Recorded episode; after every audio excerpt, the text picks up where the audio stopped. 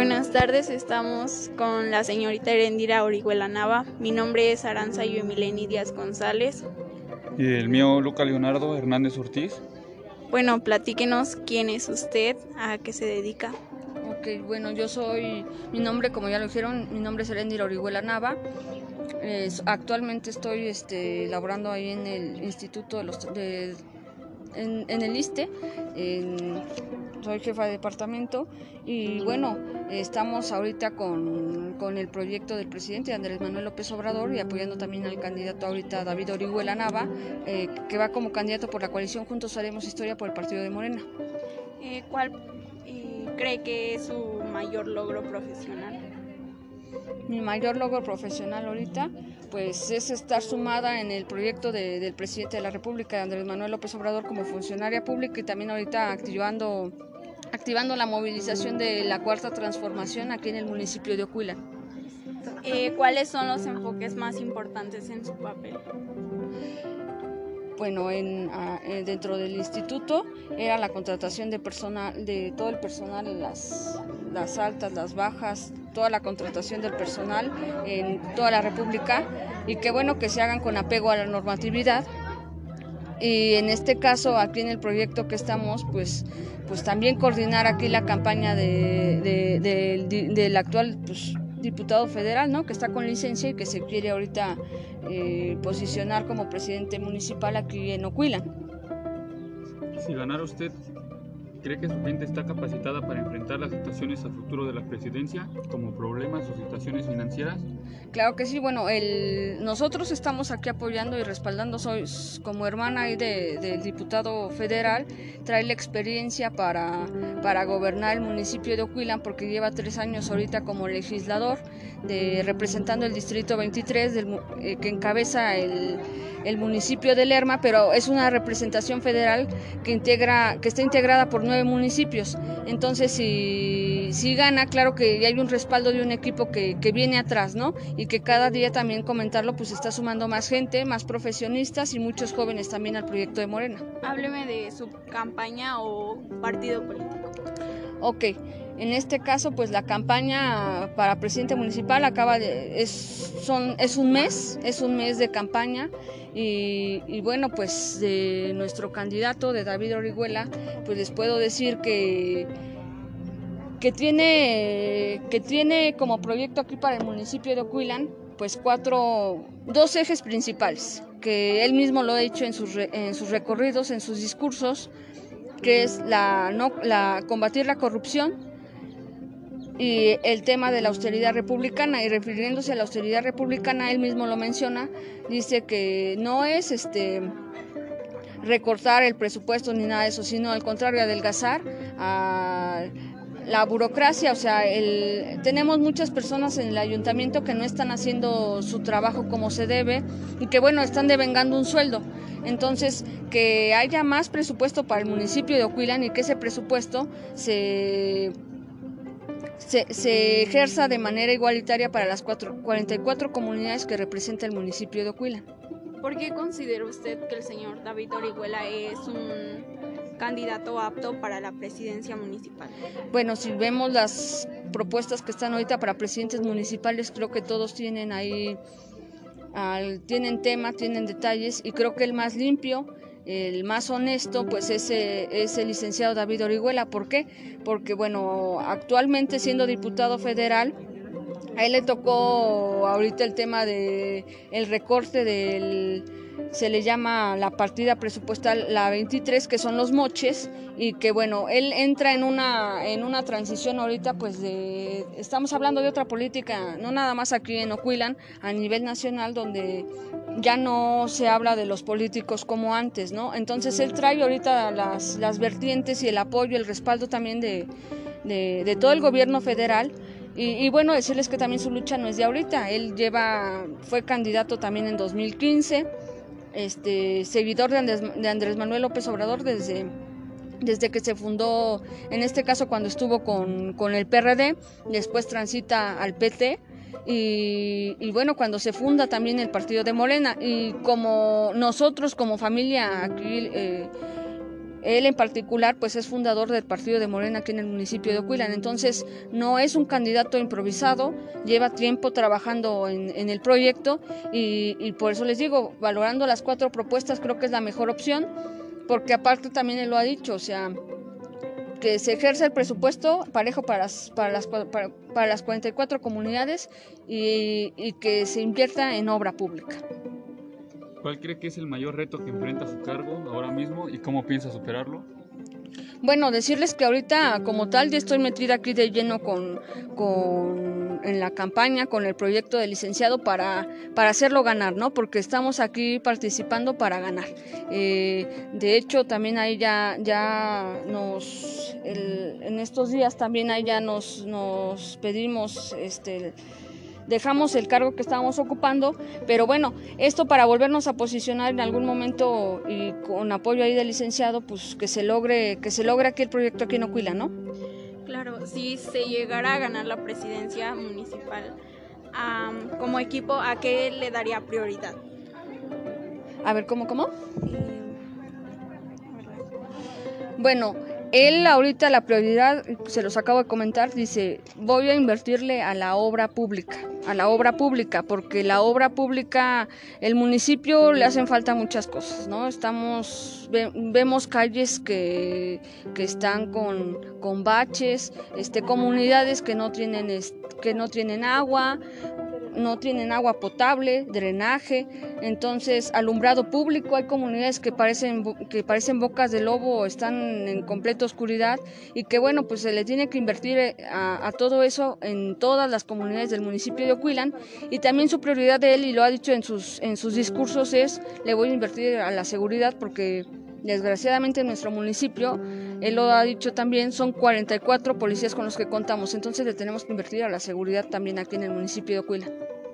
¿A los jóvenes de qué forma nos involucraría o apoyaría si usted llegara a ganar? Ok, si gana el licenciado David Orihuela, eh, lo que se va a tratar aquí de gestionar es que lleguen todos los programas de, nivel federal que está impulsando el presidente de la República, Andrés Manuel López Obrador, y que va a ser el programa de jóvenes construyendo el futuro principalmente, y platicarles un poquito de ese proyecto porque ya se está viendo, ya está en acción el, programa de jóvenes construyendo el futuro, ¿y a qué se refiere? Se integran a los jóvenes a que hagan su, su servicio social o sus prácticas profesionales profesionales, pero con un sueldo, porque desgraciadamente hubo mucho tiempo en el que se ponen a nos ponen, y lo digo así en general, nos ponían a prueba para que después dijeran, pues les vamos a pagar un sueldo y nos pagan un sueldo muy bajo, ¿no? Como jóvenes porque no tenemos experiencia. Pero si las empresas o el mismo gobierno no nos da la oportunidad de trabajar y hacer experiencia, como pues nos tienen que pagar, al final están devengando también tiempo y esfuerzo y eso se tiene que, recompensar también a los jóvenes. Y el presidente, esa es la idea, que el programa de jóvenes construyendo el futuro llegue a todos los rincones, no nada más de Oquilan, sino de toda la República Mexicana. ¿Y nos podría hablar un poco de sus propuestas? Bueno, como les decía hace un momento, las propuestas, ahí el licenciado dijo, se le va a invertir a la obra pública. Este, aquí en la zona sur le tiene pues, bueno tiene pensado inyectarle aquí mucho dinero para el tema del corredor turístico porque como saben aquí tenemos pues el santuario del señor de Chalma y el santuario del señor de Chalma pues viene mucho mucha gente de fuera a visitarlo y hay que invertirle la mayoría de la gente que vive aquí en la zona sur son comerciantes. Entonces se le tiene que invertir a toda la parte del corredor turístico porque no nada más seríamos beneficiados las comunidades por ejemplo de Chalmita la Cañada sino toda la, todo el camino porque Oquilan es paso para, para el santuario, pero desgraciadamente no conocen el municipio de Oquilan. Sí conocen el santuario, pero no conocen el municipio. Entonces aquí la derrama económica sería en Santa Marta, este, Santa Mónica, todas las comunidades que son paso para, para el santuario. Claro, en sus propuestas están involucradas las mujeres y de qué manera. Claro que sí. Bueno, también se ha comentado mucho el tema de la equidad de género y, ya está ya está normado también el tema de las mujeres. Simplemente se ve en la planilla. Su planilla ahorita está integrada, por ejemplo, él es el propietario como candidato, pero su síndica municipal es mujer. La segunda regiduría es mejor, es mujer también. Y bueno, ¿a qué, ¿a qué voy? Que su gobierno va a estar integrado por equidad de género. También va a ser en igualdad ahí la, en el tema de que quien ponga en direcciones, en los diferentes cargos públicos que van a integrar ahí el municipio, va a ser, por, va a ser equitativo, ¿no? Para, para, que, para que se, se, vea ese... Eh, se visualice formalmente pues el tema ahí de, de que sí hay equidad de género en el municipio de Ocuilan, gobernando en el municipio. Bueno, como joven, y esta es mi pregunta, ¿es cierto que ustedes ya gestionaron una universidad para los jóvenes de nuestro municipio? Ah, qué bueno que, comentas el tema, porque a lo mejor se me pasó hace un rato que mencionaron que cuál es el proyecto con los jóvenes. El licenciado dijo y lo ha mencionado que va a terminar las gestiones que está haciendo para una universidad de una extensión de la Universidad de Chapingo. ¿Por qué Chapingo? Porque la, ya, em, ya, se empezaron a hacer las pláticas, de hecho vino el rector de Chapingo aquí a Oquilan para que se haga una extensión de la universidad mínimo con, con dos carreras que son aquí prioritarias, que son las carreras agropecuarias y forestales.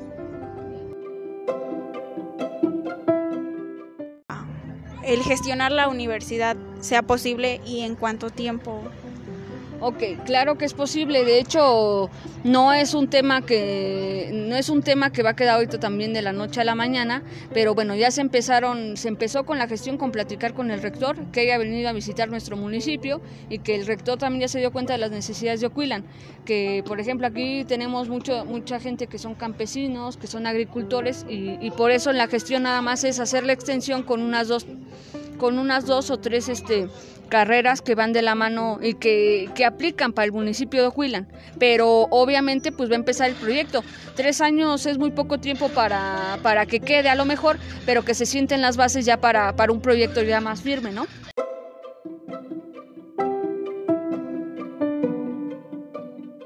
A su punto de vista, ¿cuáles cree que son los principales problemas que enfrenta la comunidad o el municipio? El municipio en general, pues estamos hablando de un municipio que es muy grande en territorio, pero las comunidades están muy distanciadas. Entonces, por ejemplo, uno de los problemas en primer lugar es la pobreza, ¿no? Nuestro municipio desgraciadamente no, no hay, la mayoría de nuestra gente pues se va a otros estados, o a veces hasta otros países a, buscar ingresos, ¿no? Para generar, porque pues no, no, no, no tenemos esa apertura aquí en el municipio para, para, para que nuestra gente pues no se vaya, ¿no? No hay trabajo.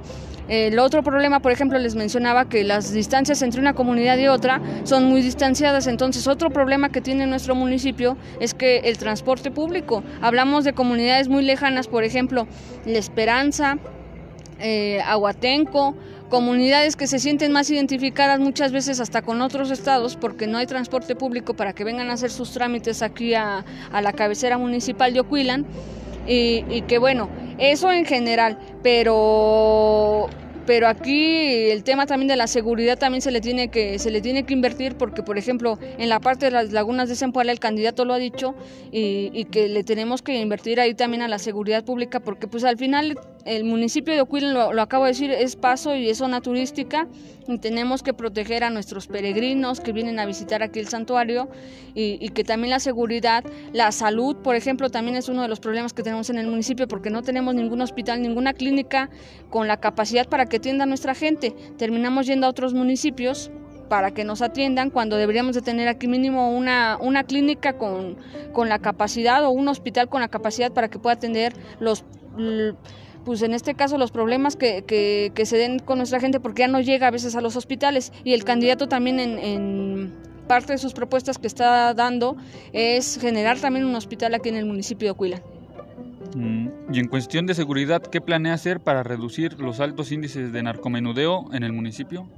Ok, él lo dice también ahí en su, en su campaña, está, está consciente de que de que los 44 policías que tenemos en nuestro municipio no nos dan abasto.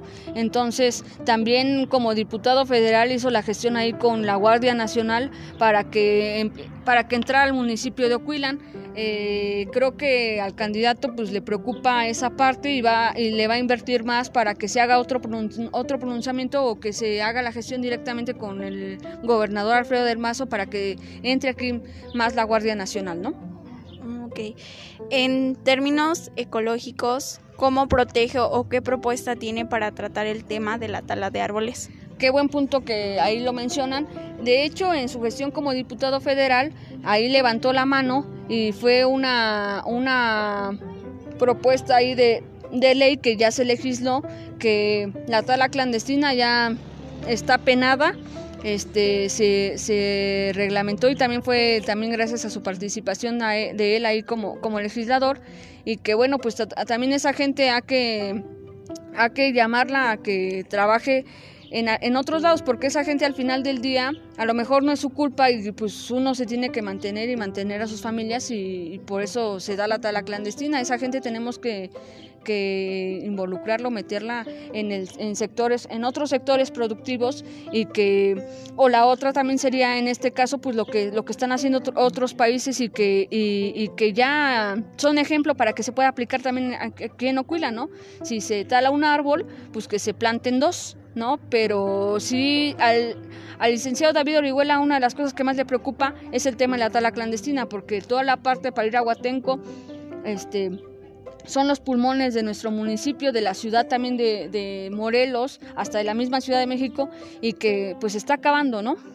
Eh, los mismos habitantes de ahí están acabando con esa zona. Sí, sí, Se ha visto que los campesinos han dejado de sembrar y cultivar tierras. ¿Cuál cree que sea la causa y cómo impulsaría la agricultura? Ok, como les acabo de decir, eh, están nuestros campesinos, en general no nada más en Ocuilan, se, se han descuidado a, a los campesinos, y, que bueno, pues no nada más es parte del proyecto de él, es un proyecto del mismo presidente de la República, pues impulsar el, eh, el campo otra vez, reactivarlo, porque que aquí mismo se produzca lo que consumimos, ¿no? Muchas veces compramos productos este, importados,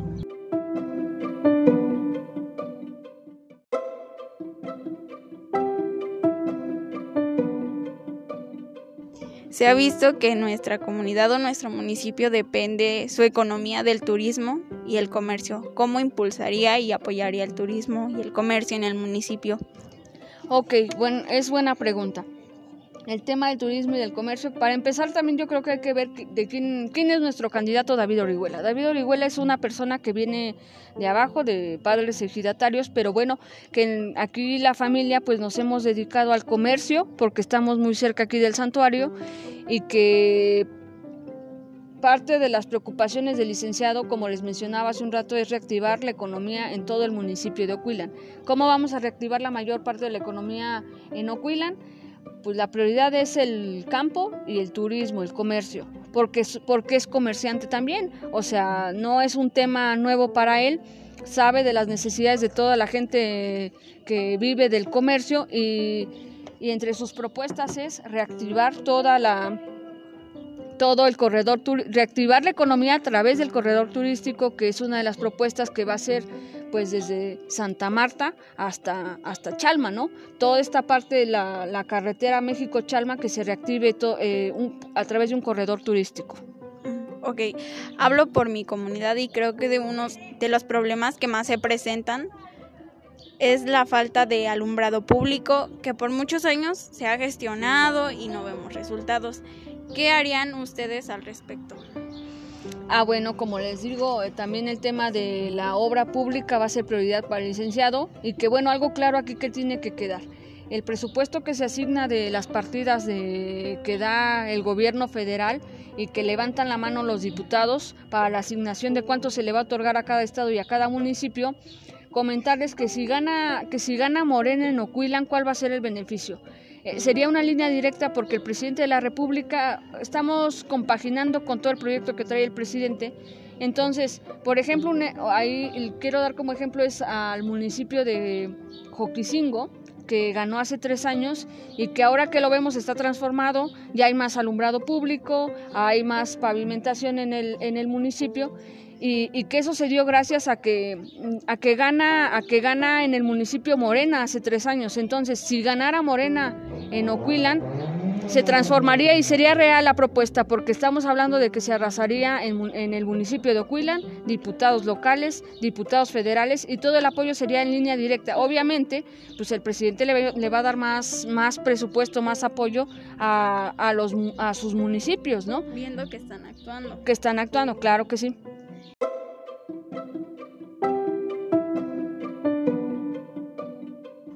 Hablando en temas políticos, ¿cree que dentro de la presidencia en estos años se manejó mucho la corrupción y cómo cambiaría eso?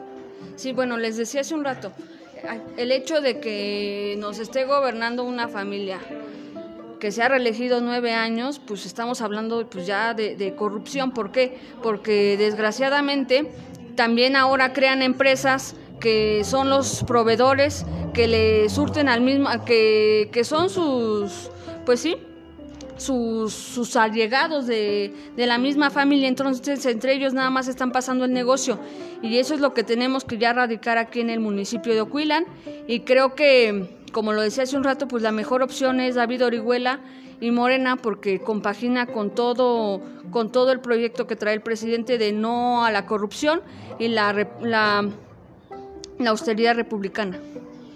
Eh, ¿Usted cree que el candidato David Orihuela firmaría una carta compromiso para que la población se dé cuenta de que su palabra es honesta? Ah, sí, claro que sí. De hecho, también en las visitas que he hecho a las distintas comunidades y que lo podemos ver, pues he estado firmando varias cartas con las propuestas que le están dando la, las comunidades pues ya dando su compromiso de que, de que va a cumplir lo que, lo que le están pidiendo. Y que bueno, aquí también aclarar una parte. Les mencionaba hace un rato que la política ya cambió. Él se ah, dice, si yo llego a ser candidato voy a regresar aquí a la comunidad, pero vamos a dar dos, van a ser obras de impacto. Entonces vamos a hacer, vamos a hacer obras de impacto y esas obras de impacto ustedes me las tienen que decir, se, tendríamos que hacer una junta con, con, el pueblo y que el pueblo diga cuáles son las obras prioritarias. Ya no se tendría que ver el beneficio de una familia, de dos familias o el beneficio individual de cada quien a través de despensas, de láminas, sino que se hagan obras de impacto, pero que el pueblo decida qué es lo que quiere cuáles van a ser sus obras prioritarias por cada comunidad, porque a lo mejor lo que necesita Chalmita no es lo mismo que necesita Huatenco, que necesita Pueblo Nuevo, entonces cada comunidad sabe que, cuáles son sus necesidades prioritarias. Entonces, como tanto como pueblo como presidente estarían trabajando eh, unidos para ver las necesidades. Ya estamos más sabedores de quién es usted y de su campaña. Por último, ¿qué le pareció ya este podcast o entrevista? Pues muy bien, el hecho de que los jóvenes se interesen en la política, creo que creo que vamos por buen camino porque desgraciadamente yo tengo 29 años, soy la hermana también ahí de David, pero iniciamos siendo fundadores del partido de Morena y lo digo así abiertamente aquí en el municipio de Oquilan y siendo jóvenes, el licenciado inició haciendo una campaña austera, eh, tenía 20, 29, 30 años más o menos cuando inicia, no, yo creo que más joven, como 27, 28 años por ahí, y empezó a hacer esto. Entonces, me da gusto ver, por ejemplo, que, que haya participación ahorita de la juventud de lo que está pasando en su municipio, porque no podemos ser apáticos a la política. De la política intervienen las decisiones más importantes en cuanto a seguridad, educación, salud, y cuanto más temas, ¿no? Entonces, eh, el tema de que ahorita se haga una entrevista eh, de, lo que está aconteciendo, no nada más en el municipio, sino en toda la República Mexicana, me da gusto verlo porque en estas elecciones del 6 de junio va a haber cambios de presidentes municipales, presidentes municipales, diputados locales, diputados federales en toda la República Mexicana. Y va a haber cambios de gobernadores, por ejemplo, en Guerrero, en Michoacán, y, en algunos otros estados y que bueno que estas estas elecciones son muy importantes y van a definir el futuro del país por otros tres años más. Y, y, que los jóvenes que ahorita empiezan y que ya van a van a ejercer su derecho al voto pues que tiene que ser también un voto informado que se corra la voz de cuáles son las propuestas del candidato y que se valoren todas las propuestas para que a través de, esa información se haga un voto con legalidad y, pues principalmente que, salgan a votar. Esa es, esa es la invitación para todos los jóvenes y me da gusto que se haya hecho esta entrevista. El licenciado quería estar presente aquí para, para contestarla. Desgraciadamente ahorita ya por, por los tiempos, por las fechas, pues no se ha podido, pero que pues no se cierre la participación y que pues a lo mejor más adelante se pueda hablar con él directamente. Como jóvenes nos interesó saber un poquito más qué es lo que va a pasar a futuro. Aunque no podamos votar en unos dos años, eh, nos interesa saber qué va a ser de nuestra comunidad o de nuestro municipio. Eh, me gustaría que si el licenciado o el diputado este, llega a ganar, eh, nos concediera otra entrevista más más, un poquito más a fondo de lo que está tratando el, el partido político. Eh, no sé si ustedes no les gustaría recibirnos de nuevo para otra entrevista. Claro que sí, las puertas aquí de, de él yo creo que están abiertas de, de, su casa y que bueno, pues más adelante también para que la comunicación sea directa con él y de su propia voz escuchen, escuchen el proyecto de él, de Morena y, que pues aquí estamos a la orden para todo lo que necesite. Bueno, le agradecemos su tiempo, nos quedamos conformes porque nos dio el tiempo y el espacio para hacerle esta entrevista. Les pido una disculpa a lo mejor ahorita porque estamos aquí en, reunión y todo, pero claro que sí estamos ahí a la orden para todo lo que necesiten. Muchas gracias.